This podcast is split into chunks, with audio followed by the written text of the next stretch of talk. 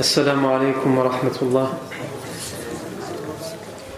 بسم الله الرحمن الرحيم. إن الحمد لله نحمده ونستعينه ونستغفره ونعوذ بالله من شرور أنفسنا ومن سيئات أعمالنا. من يهده الله فلا مضل له ومن يضلل فلا هادي له وأشهد أن لا إله إلا الله وحده لا شريك له وأشهد أن محمدا عبده ورسوله صلى الله عليه وآله وسلم. يا أيها الذين آمنوا اتقوا الله حق تقاته ولا تموتن إلا وأنتم مسلمون. يا أيها الناس اتقوا ربكم الذي خلقكم من نفس واحدة وخلق منها زوجها وبث منهما رجالا كثيرا ونساء واتقوا الله الذي تساءلون به والأرحام. إن الله كان عليكم رقيبا. يا أيها الذين آمنوا اتقوا الله وقولوا قولا سديدا.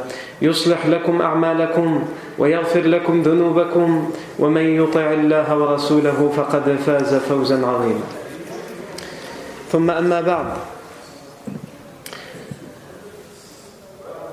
Nous allons donc voir aujourd'hui dans la vie du prophète Mohammed sallallahu alayhi wa, la période, le moment, l'instant le plus important. C'est la révélation. La révélation, al-wahi, que le prophète Mohammed sallallahu alayhi a reçu. On a dit la semaine dernière que la première révélation que le prophète sallallahu avait l'habitude de recevoir, c'était en, en forme de rêve. Il faisait des rêves, ce qu'on a l'habitude d'appeler aujourd'hui les rêves prémonitoires, et même selon certaines versions, pendant six mois avant la révélation, chaque jour il faisait ce genre de rêve. C'est-à-dire que la nuit rêvait de quelque chose qui arrivait réellement. Mais il ne sait pas qu'il va être prophète. Donc même si ça a l'air étrange pour lui, il est loin, comme vous allez le voir, de se douter qu'il va être prophète. Il avait l'habitude quelquefois d'entendre des bruits, des voix, des sons, de voir des lumières. Il s'en est même confié à son épouse Khadija anha. Mais il est loin encore une fois de s'imaginer qu'il a été choisi par Allah pour être prophète. Et nous sommes arrivés ici au moment où le prophète sallam a 40 ans. Quelques jours, nous allons dire, avant la révélation. Et le prophète sallam, avant ses 40 ans, il a l'habitude, comme on l'a dit la semaine dernière, de s'isoler, de prendre du recul, de prendre du temps dans une grotte qu'on appelle la grotte Hira, sur une montagne qui s'appelle Jabal Nour. Et il est intéressant, avant d'aller plus loin, de parler de cette grotte, puisque c'est là qu'il va y avoir la première révélation. Comme on l'a dit, cette grotte s'appelle la grotte Hira.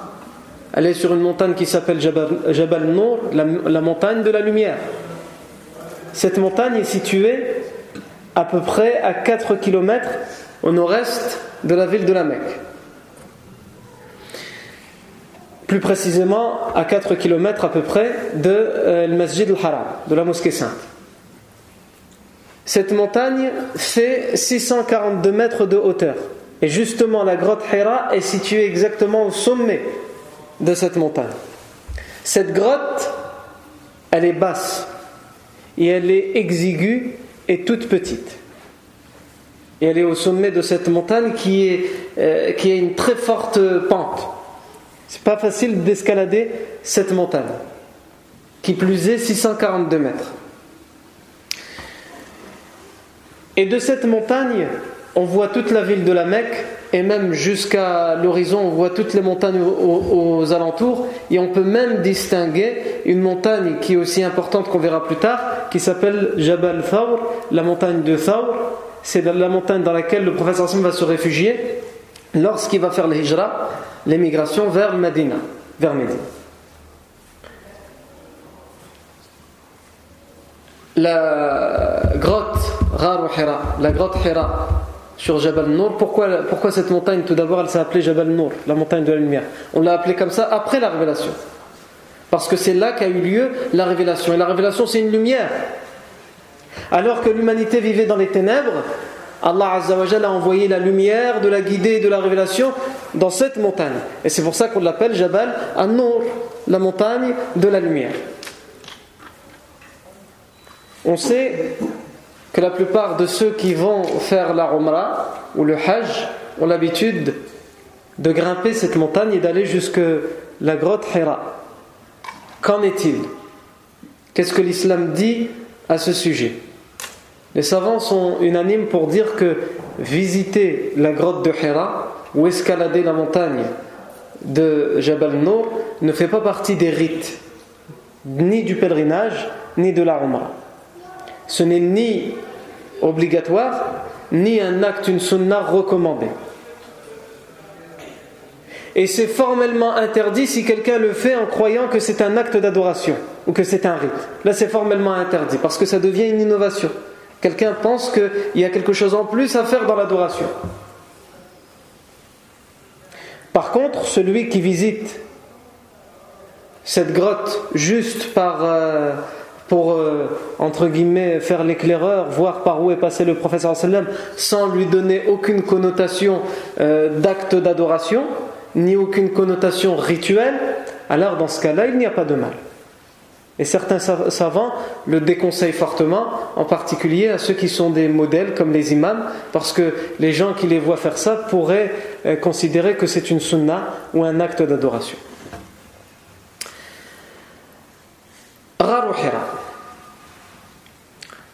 Le prophète Mohammed avait l'habitude de s'isoler dans cette grotte en particulier juste avant la révélation et c'est là, comme nous l'avons dit, qu'il va recevoir la révélation.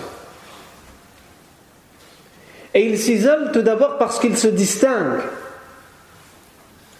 de la, des gens dans la jahiliya. On va pas revenir dessus, on a, dit qu'il on a déjà dit et assez dit qu'il se distinguait dans le comportement. Il était surnommé par les autres As-Sadiq al-Amin. Et ici, il faut faire la différence entre quelqu'un qui s'isole parce qu'il n'aime pas les gens et que les gens ne l'aiment pas, et quelqu'un qui s'isole pour ne pas se mélanger à leurs actes, pour prendre du recul. Et le fait que le prophète s'isole, c'est dans ce cas-là, dans le cas où il veut que ses actes à lui ne soient pas mélangés aux mauvais actes des gens de la Jahiliya. Parce que même s'il n'était pas prophète, il considérait certains actes qu'il faisait inacceptables et aberrants. On a dit qu'avant la révélation, il avait dit un jour à Khadija anha la. Je jure par Allah Azza wa que jamais je n'adorerai la divinité de Lat et jamais je n'adorerai je n'adorerai Al-Uzza. Tout comme avec son euh, fils adoptif Zayd ibn Haritha, lorsqu'il a fait le tawaf, il a dit, en parlant de Isaf et il a les deux divinités sur lesquelles avaient l'habitude les Arabes de s'essuyer et de prendre soi-disant de la bénédiction, il lui a dit La. Ne le touche pas, ne touche pas cette divinité, ne fais pas comme eux. Le prophète ne participait pas au rituel du Hums, on a expliqué ce que c'était. Le prophète ne mangeait pas avant la révélation déjà la viande qui provenait d'une bête qui a été égorgée pour une divinité en dehors d'Allah Donc il se distinguait. Mais à force de se distinguer, il éprouvait ce besoin de s'écarter, de s'isoler. Parce que lorsque tout le monde fait l'inverse de ce qu'on fait, on ne se reconnaît plus dans cette société. Et ça, c'est très important pour nous. Donc le prophète Mohammed se distinguait, et par sa distinction, il avait besoin, il éprouvait ce besoin de s'isoler. Et plus il avançait dans l'âge, plus il éprouvait ce besoin. Parce qu'il se distinguait déjà, il s'écartait déjà de la société jahilite à travers ses actes, à travers son comportement, à un tel point qu'il était vu comme quelqu'un d'à part, de beaucoup mieux que tout le monde. Mais même comme ça, vers ses 40 ans, il a éprouvé en plus le besoin de s'isoler dans la grotte de Hira. Et s'il a fait le choix de la grotte de Hira, sur la montagne Jabal Nour, c'est parce que lorsqu'on veut s'isoler, on choisit évidemment un endroit isolé, difficile d'accès. Il a donc choisi une grotte au sommet d'une montagne, Jabal Nour, qui est très difficile d'accès puisque la pente elle est très forte et qui est située à 642 mètres de hauteur et qui est en dehors de la ville et de laquelle, comme on l'a dit, on peut tout voir. on voit à la fois la ville et le reste du désert et des montagnes aux, alentours. Le prophète Mohammed sallallahu alayhi wa sallam y passait tout d'abord quelques jours. Ensuite, ça se traduisait jusqu'à une semaine. Et au moment d'avoir la révélation, il avait l'habitude d'y rester jusqu'à un mois. Il prenait avec lui ce qu'il avait besoin comme vivre. Qu'est-ce qu'il faisait dans cette grotte? Il adorait Allah Azzawajal. Puisque le professeur Hassan croyait en Allah. Il n'était pas encore prophète, ou en tout cas il ne le savait pas, mais il croyait en Allah Azzawajal. Mais il voyait que certains rites et certains actes d'adoration pratiqués par les idolâtres étaient inacceptables, aberrants. Et donc, c'était une manière pour lui d'aller dans cette grotte et d'adorer Allah Azzawajal à sa façon, c'est-à-dire de la meilleure façon, d'une meilleure façon que celle qu'adoptaient les jahilites. Et il allait dans cette grotte pour méditer. Et quel meilleur, endroit, quel meilleur endroit pour méditer à propos de l'homme et à propos de toute l'humanité et à propos de toute la création? Quel meilleur endroit qu'un endroit où justement on voit tout? On voit l'homme, comment il est infiniment petit dans le milieu du désert et au fin fond des montagnes. Quand on est dans la grotte de Hira et qu'on entend le vent et qu'on voit le désert à perte de vue, les montagnes à perte de vue, et on voit cette petite ville de la Mecque et on ne distingue même pas les gens à l'intérieur, les gens qui s'enflent d'orgueil et qui se croient plus importants que tout. On les voit infiniment petits au plein milieu de ce désert. Ça aide à la méditation. D'ailleurs, c'est une chose qui est innée chez l'être humain et obligatoire. Quand quelqu'un se retrouve dans, un endroit comme celui-ci, même s'il n'avait pas été pour ça, il est pris d'un sentiment, on va dire, de méditation, même s'il n'était pas parti pour la méditation. Puisque lorsqu'il il, grimpe une montagne et qu'il voit jusqu'à l'horizon que l'homme est tout petit et qu'il voit la nature, les arbres, le désert, etc., il est pris d'un sentiment où il, se, où il se sent perdu, il se sent infiniment petit. Et donc ça le pousse à cette réflexion et à cette méditation. Quel meilleur, quel meilleur endroit donc que la grotte de Hira pour cette méditation? Et il avait aussi l'habitude de faire l'aumône même dans cette grotte parce que c'était un endroit certes difficile d'accès, très peu fréquenté, mais il y avait quelques pauvres, quelques miséreux de la ville de la Mecque qui n'avaient ni de quoi manger, ni, de, ni où se loger, ou de temps en temps ils allaient et venaient dans certains endroits, et ils allaient aussi sur cette montagne. Et le prophète Mohammed leur donnait un petit peu de ses vivres. Et on voit que le sallam, donc dans cette grotte, dans cet isolement, n'était donc pas totalement coupé du monde, ça c'est la première chose, mais que quand il médite, c'est pour lui. C'est pour amener la sérénité à sa propre personne. Et aussi, il adore Allah Azzawajal dans la grotte. Donc c'est pour sincériser, si, je ne sais pas si ce terme existe, mais vous comprendrez ce que je veux dire, c'est pour sincériser, purifier sa relation avec Allah Azzawajal. Et en même temps, il garde ce contact de bonté, de générosité envers les gens, en particulier ceux qui sont dans le besoin. Donc l'isolement doit être compris comme cela. C'est pour purifier ma relation avec Allah, la nettoyer. C'est pour méditer, pour que j'acquière la quiétude et la sérénité et la tranquillité. Mais c'est aussi et surtout garder un contact, mais le meilleur des contacts, avec le reste de l'humanité. Alors, quelle leçon on peut tirer de ce qu'on va appeler ici l'uzla, le fait de s'isoler dans Ghar Hira Tout d'abord, la première leçon qu'on en tire, c'est que le prophète Mohammed n'est pas en phase, mais du tout, même avant la prophétie et la révélation, il n'est pas en phase avec la jahiliya, avec les idolâtres de l'époque. Et c'est ce qui a fait qu'au bout d'un moment, même s'il se distinguait dans le comportement, dans les rites, etc., etc., il a éprouvé ce besoin de s'écarter, de prendre du recul. L'autre leçon qu'on peut tirer, c'est que Allah Azzawajal, comme on l'a vu depuis sa naissance au prophète Mohammed il prépare le prophète Mohammed à ce moment extrêmement important, bouleversant pour toute l'humanité et bouleversant pour le prophète Mohammed lui-même. Il le prépare phase après phase, pendant l'enfance, pendant l'adolescence, pendant l'âge adulte, il le prépare à recevoir cette responsabilité, cette tâche, ce fardeau. Et on peut voir dans cette dernière phase la finalisation de la préparation du prophète Mohammed à recevoir la révélation et la, et la prophétie. Il s'est distingué tout en étant avec les gens, et là, pour vraiment recevoir la révélation, il est écarté. C'est Allah qui a fait en sorte qu'il s'écarte des gens pour que cette chose extrêmement pure, qui est la révélation, la parole d'Allah Azzawajal, le message d'Allah Azzawajal, pour qu'ils puissent la recevoir loin de cette cité de la Mecque qui a été polluée par les idolâtres, qui est polluée par les faux rites, les, rites innovés des idolâtres.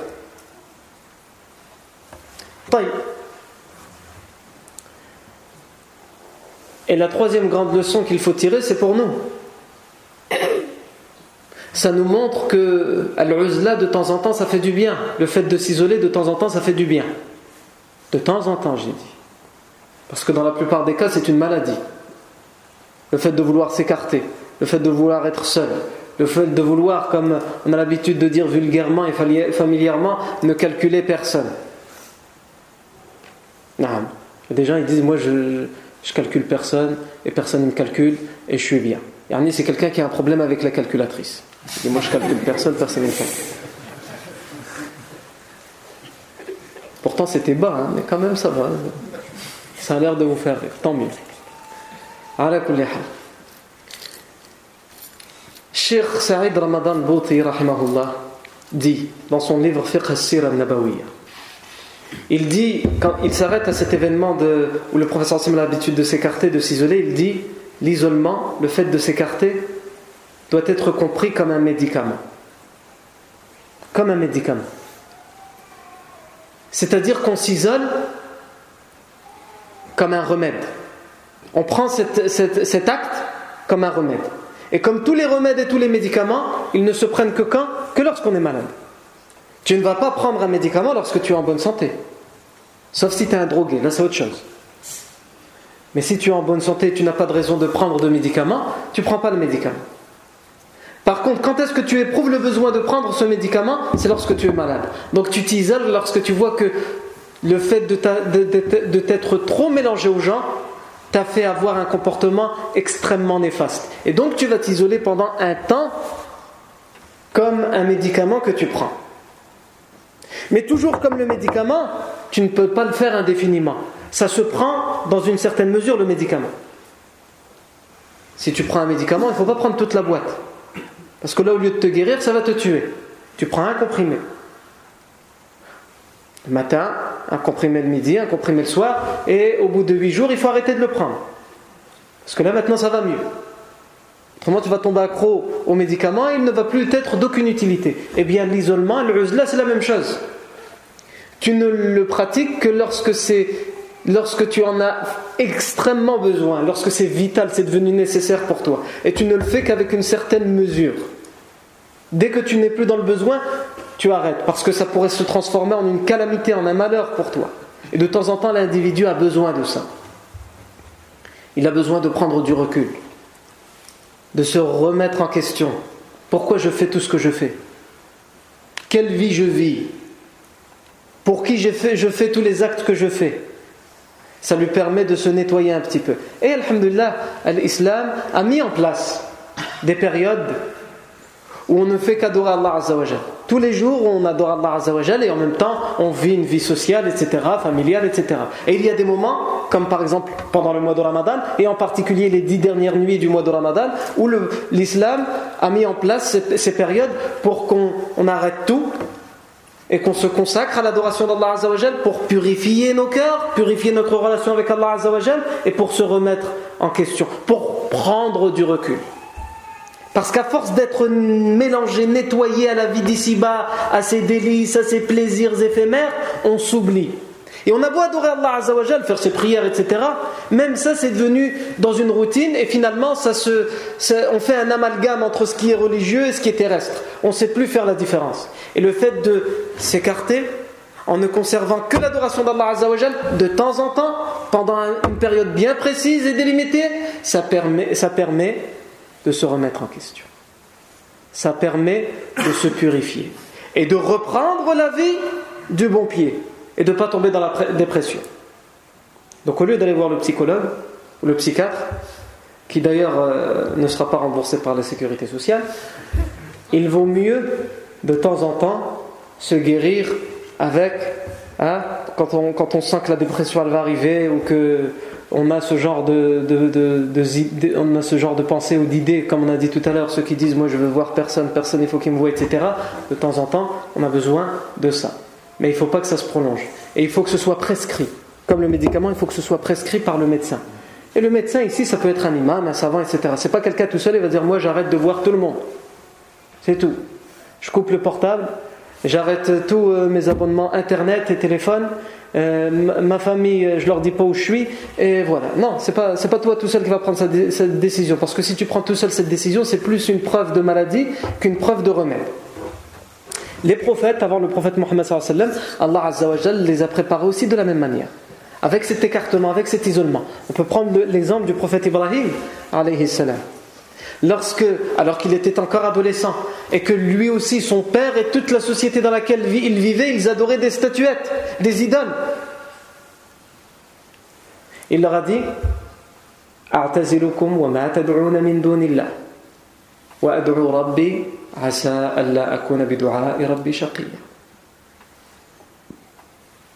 je m'écarte de vous. Il a dit à son père et à, toute la société qui, qui vivait dans l'idolâtrie, je m'écarte de vous. Je prends du recul, je vais, prendre du recul, je vais m'isoler et m'écarter de vous. Et m'écarter de tout ce que vous invoquez en dehors d'Allah. Mais je continuerai à invoquer Allah Azzawajal pour vous. Et j'espère ne pas être malheureux dans mon appel à mon Seigneur, c'est-à-dire j'espère qu'Allah répondra à mon appel. La chose qui est importante ici à comprendre, c'est qu'Ibrahim l'a fait après énormément d'épisodes où il a appelé son peuple, mais il ne voulait rien savoir, son peuple. Et même après un épisode où c'est son père qui lui a dit Aujourd'hui, euh, pars, je ne veux plus te voir, hors de ma vue. Et c'est là qu'il a pris cette décision, pas. Seulement lorsqu'il a vu que c'était la dernière solution et la meilleure. Mais encore une fois, qu'est-ce qu'il a dit? Il a dit Je m'écarte de vous, les idolâtres. Pas de tout le monde, seulement des idolâtres. Est-ce que vous invoquez en dehors d'Allah? Pas du reste. On peut prendre l'exemple de Moussa alayhi. À quel moment il a eu la révélation? Lorsqu'il était seul dans le désert. Il était en voyage, pendant une période il était seul avec sa famille. Et au bout d'un moment, lorsqu'il a vu le feu et qu'il est parti au, feu tout seul, c'est là qu'il a reçu la révélation. On voit donc dans toutes les histoires des prophètes où il y a une phase où il faut que le prophète soit seul, loin du euh, chahut, du vacarme de la vie terrestre, pour recevoir cette noble et honorable révélation. On peut le prendre aussi avec le récit de, des gens de la caverne, ce groupe de jeunes qui étaient dans une, société qui adorait euh, des autres divinités en dehors d'Allah Et le roi de l'époque leur a donné un ultimatum en leur disant soit vous adorez avec nous nos divinités, nos fausses divinités, soit euh, on coupe la tête. Ce groupe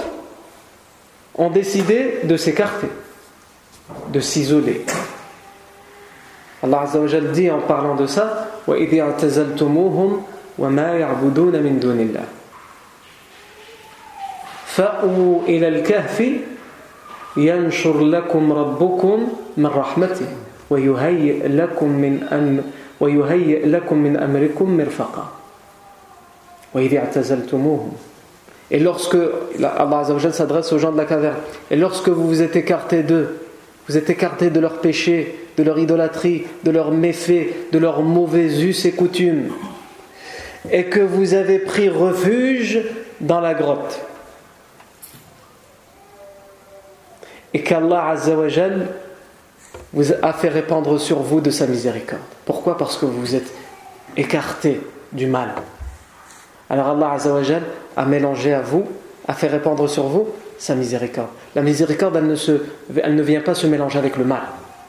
Il faut s'écarter du mal pour qu'Allah nous fasse toucher et, sentir de sa miséricorde et de sa clémence. Non. Alors par rapport à ça, le fait de s'isoler, comme on l'a dit, ça doit être compris comme un médicament. Et les savants, ont divergé entre eux.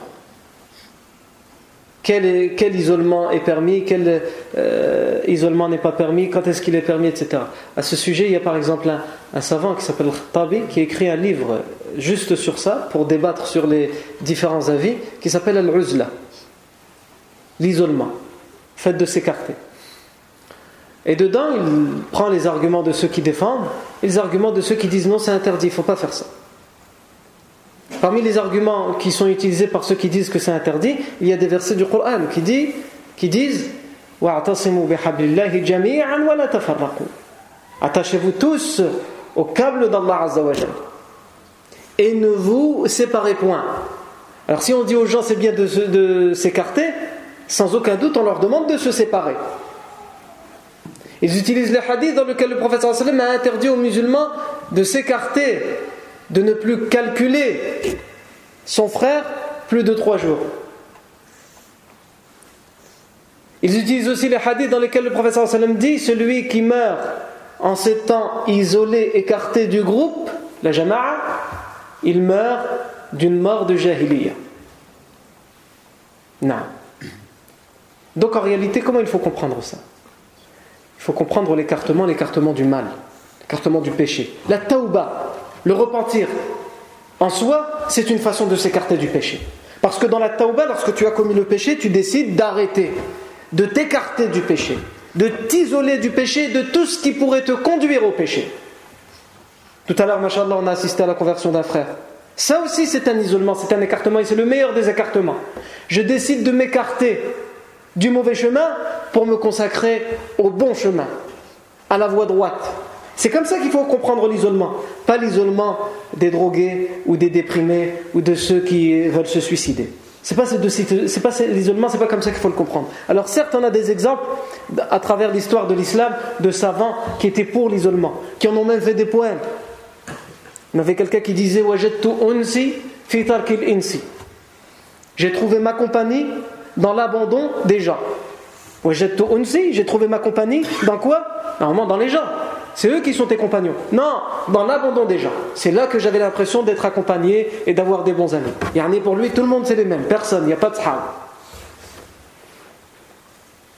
Non. Ou Ibrahim ibn Adham qui disait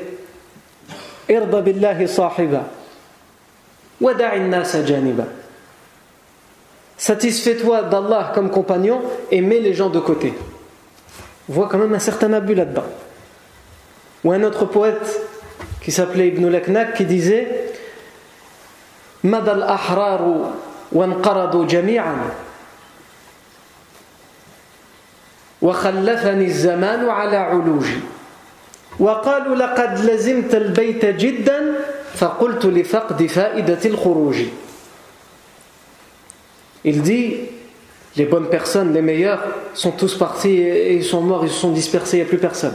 Il veut dire qu'à l'époque à laquelle il vivait, les gens qui avaient, c'est que des mauvaises, des mauvaises personnes. Donc il faut s'écarter d'eux. Et il dit, on me l'a reproché dans ce poème, il dit, on me l'a reproché. Et on m'a dit, tu es trop souvent chez toi. J'ai dit oui parce qu'il n'est plus utile de sortir. Et les savants qui sont pour l'isolement, dans certains cas, utilisent aussi des hadiths. Comme le hadith dans lequel le professeur sallam, lorsque Uqba ibn Amir anhu, lui a demandé Comment acquérir le succès au messager d'Allah? Le prophète sallam a dit Amsik alayka lisanak baytuk wabki ala khati'atik Si tu veux atteindre le succès, fais trois choses. Contiens ta langue, retiens ta langue, gère-la, gouverne-la. C'est pas ta langue qui doit, prendre le dessus sur toi, mais toi qui dois prendre le dessus sur ta langue. Deuxième chose, reste chez toi. Parce que dehors, généralement, ça ramène que les problèmes. On est dehors sans nécessité, sans utilité. Et et pleure pour, ta, pour tes fautes, pleure pour tes péchés. Non. Mais dans ce livre que j'ai cité tout à l'heure, Al-Uzla de Al-Khattabi, comment il conclut de toute façon son livre après les différents arguments? Il disait Al-Uzla innama tanfa'u al-uqala wa al-ulama wa hiya min shay'in 'ala al-juhala. L'écartement, le fait de s'isoler, elle ne peut être bénéfique et utile que pour les savants et ceux qui sont doués de raison. C'est-à-dire qui savent quand est-ce qu'il faut utiliser le fait de s'isoler des gens. Pas n'importe comment, pas n'importe quand. Par contre, les autres, ceux qui ne sont pas savants, s'il prend la décision de s'isoler, ça ne peut être que néfaste pour lui. Il n'y aura jamais rien de bénéfique là-dedans pour lui. Donc, fil haqiqa, c'est ça la conclusion qu'il faut retenir de la leçon à tirer de euh, l'isolement du prophète de la société jahilite. Et nous, dans cette société, sans aucun doute que de temps en temps on a besoin de prendre du recul. Mais on doit tout de même vivre en société. On doit vivre en voisinage. On doit continuer à avoir des rapports avec nos voisins. avoir un travail, avoir une scolarité pour les plus jeunes, etc. etc. Et on prend du recul et on s'isole. Et les meilleurs endroits pour nous dans cette société pour prendre du recul et s'isoler, c'est ce que vous êtes en train de faire là. Vous avez travaillé pendant une semaine, pendant une journée, etc., etc. Et à un moment, vous venez pour prier, vous venez pour écouter les, bonnes paroles qui vont vous faire sortir. Donc le fait de s'isoler, il doit être compris comme ça ici. Fréquentant régulièrement la mosquée. En étant acteur de sa mosquée, acteur de sa communauté, etc., etc. On en arrive à présent à ce fameux événement qui est la révélation au prophète Mohammed sallallahu alayhi wa. C'est un hadith qui nous est rapporté par l'imam Bukhari dans son authentique où Aisha radiallahu anha dit la première, les premières révélations que le prophète a reçues c'était les bons rêves, les vrais rêves. C'est-à-dire dès qu'il voyait quelque chose en rêve, ça se réalisait. Comme on l'a dit, certaines versions disent pendant six mois avant cette révélation, il l'a eu. Et alors que le prophète, alayhi comme en son habitude juste avant ses 40 ans, était dans cette fameuse grotte, Gharu Hira, au sommet de cette montagne, Jabal Nour, et qu'il méditait à propos de lui, et qu'il méditait à propos de l'homme et qu'il méditait à propos de toute la création, il a entendu et senti quelque chose derrière lui. Alors il a essayé de ne pas lui donner d'importance, puisque comme on a dit, il avait déjà l'habitude d'entendre certaines de ces choses-là. Mais là, c'est quelque chose qui s'est fait beaucoup plus persistant que d'habitude. C'est quelque chose où quelqu'un, quand je dis quelque chose où quelqu'un, nous on sait, mais c'est pour nous faire comprendre la réaction du prophète Mohammed. Pour lui, il ne savait pas encore c'était qui. Donc pour lui, c'était quelque chose où quelqu'un à ce moment-là qui s'est saisi de lui, qui l'a saisi. Et qui cette fois lui a parlé en des termes clairs, qu'il a bien entendu. Quelqu'un qui était présent derrière lui, pas juste une voix euh, dans les oreilles. Et qui lui a dit Iqra. Lis. Le prophète Muhammad sallallahu alayhi wa a été pris sans aucun doute d'une terreur. Il a eu peur, il a été terrifié. Comme n'importe quel homme qui se trouverait dans cette grotte, sur le sommet d'une montagne, loin des secours, sur ce sommet auquel aucun réseau, ni SFR, ni Free, même si tu as tout compris, aucun réseau n'arrive jusque-là. Le professeur sallam a été terrifié. Et la seule chose, comme vous savez, le professeur sallam ne savait ni lire ni écrire.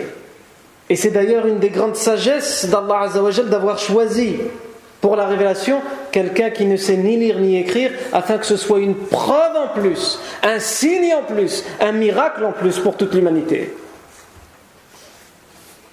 Et donc cette chose où ce quelqu'un l'a saisi et lui a dit Iqra Lis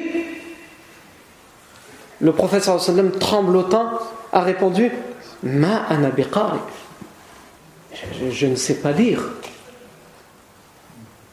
Je ne sais pas lire.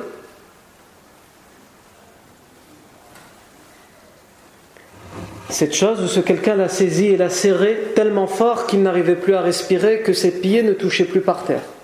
Ensuite, il l'a lâché et a ordonné une seconde fois cet ordre que le professeur Sam ne comprend pas. Pourquoi, comment, euh, d'où, euh, qu'est-ce qui se passe? Cet ordre qui lui dit Iqra Lis Le prophète sallam, toujours dans cette peur, dans cette terreur, en tremblant, il répond une seconde fois Ma Je ne sais pas lire. Qu'est-ce que tu veux que je lise? Je ne sais même pas lire, mais qui es-tu? C'est ça, cette interrogation, c'est tout ça qu'elle veut dire en même temps. D'où tu viens? Qui es-tu? Que me veux-tu? Tu dois te tromper de personne. Je ne sais pas lire une troisième fois, Iqra, toujours en le saisissant. Le professeur a peur parce que cette chose le saisit, donc d'une certaine manière est brutale, elle le violente. En tout cas, à ce moment-là, c'est comme ça qu'il peut le concevoir. Il n'arrive plus à respirer. Donc le professeur Sam répète une troisième fois la seule chose qu'il peut dire à ce moment-là, c'est Ma ana biqari. Je ne sais pas lire. Et là, les premiers versets, la première révélation va être donnée au prophète Mohammed. Iqra. خلق الإنسان من علق اقرأ وربك الأكرم الذي علم بالقلم علم الإنسان ما لم يعلم et plus rien, plus personne. Lis. Lis au nom de ton Seigneur qui a créé.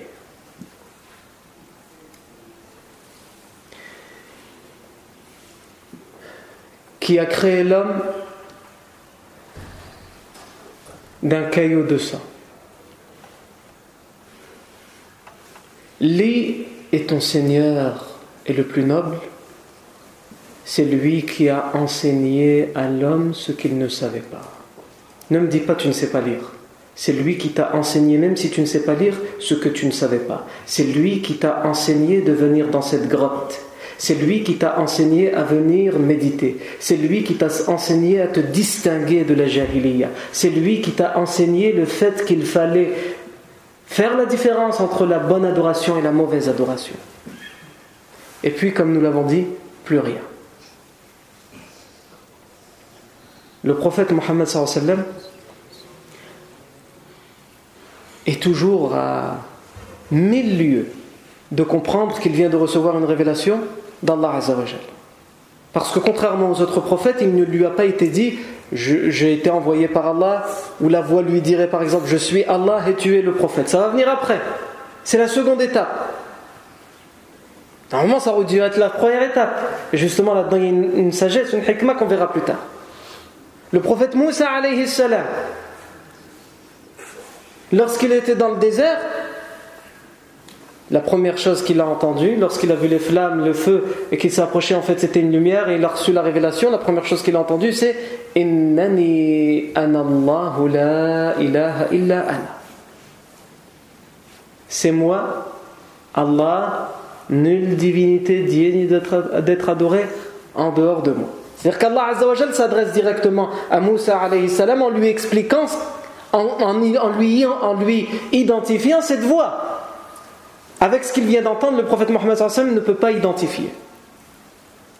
Il va donc avoir la réaction tout à fait normale de n'importe quel individu dans cette situation. Il va sortir de cette grotte il va déballer la montagne en tombant de temps en temps, en se relevant, en regardant s'il y a quelqu'un derrière mais il n'y a, plus personne, et il va courir pour aller se réfugier chez lui en claquant la porte derrière lui. Khadija anha, mais qu'est-ce qui se passe? Qu'est-ce qui t'arrive? Est-ce que tu es poursuivi, pour chasser par quelqu'un? Et la seule chose qu'il va lui dire, c'est Zammilouni, Zammilouni, couvrez-moi, couvrez-moi. Parce qu'il aura eu tellement peur qu'il aura froid. Il tremblera, il aura froid. Couvrez-moi, couvrez-moi. Wa alaykum salam wa rahmatullahi. Khadija en épouse modèle, en épouse pieuse, va prendre un drap et le couvrir et le réconforter. Je te laisse imaginer aujourd'hui euh, si tu venais parce que tu avais eu peur de quelque chose à l'extérieur et que tu rentres à la maison. C'est pas la peine que j'explique la description, je crois que vous avez compris. Non. Khadija va le couvrir et elle ne va pas le harceler de questions elle va attendre qu'il se calme. Et lorsqu'il sera calme, le prophète sallam va se mettre à lui expliquer ce qui lui est arrivé et il va dire à Khadija anha J'ai bien peur. J'ai bien peur qu'un démon, qu'un djinn me veuille du mal. La seule explication logique que je puisse donner à ce qui vient de m'arriver, parce que cette fois j'ai senti quelque chose qui m'a pris, qui m'a étouffé, qui m'a parlé, qui m'a donné des ordres et qui a répété cet ordre.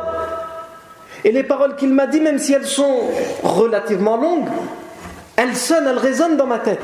Je les ai apprises par cœur. Elles ne veulent pas sortir. Donc la seule explication que je puisse donner, c'est qu'un démon, un djinn, me veut du mal. Ici, à ce moment bien précis, on va voir l'exemplarité de Khadija radiallahu anha. Comment elle va réagir face à cette crainte du prophète Mohammed non seulement en le réconfortant, mais non seulement en lui trouvant des solutions autres que celles qui le rongent, le prophète c'est-à-dire qu'un djinn lui, voudrait du mal. On va voir l'exemplarité de Khadija radiallahu anha. Et on va voir pourquoi le prophète n'a cessé, même après son décès, et devant ses autres épouses, ne cessera de faire les éloges de Khadija radiallahu anha. Comment Khadija radiallahu anha va réagir? Qu'est-ce qu'elle va lui dire? Vers qui elle va l'emmener pour lui expliquer vraiment ce qu'il se passe? Ça, c'est ce qu'on verra, Inch'Allah. La semaine prochaine. Barakallahu fikum pour votre attention. Subhanakallah wa bihamdik. Ashhadu an la ilaha illa ant. Astaghfiruka wa atubu ilayk. Subhana rabbika rabbil izzati amma yasifun. Salamun ala al-mursalin. Walhamdulillahi rabbil alamin.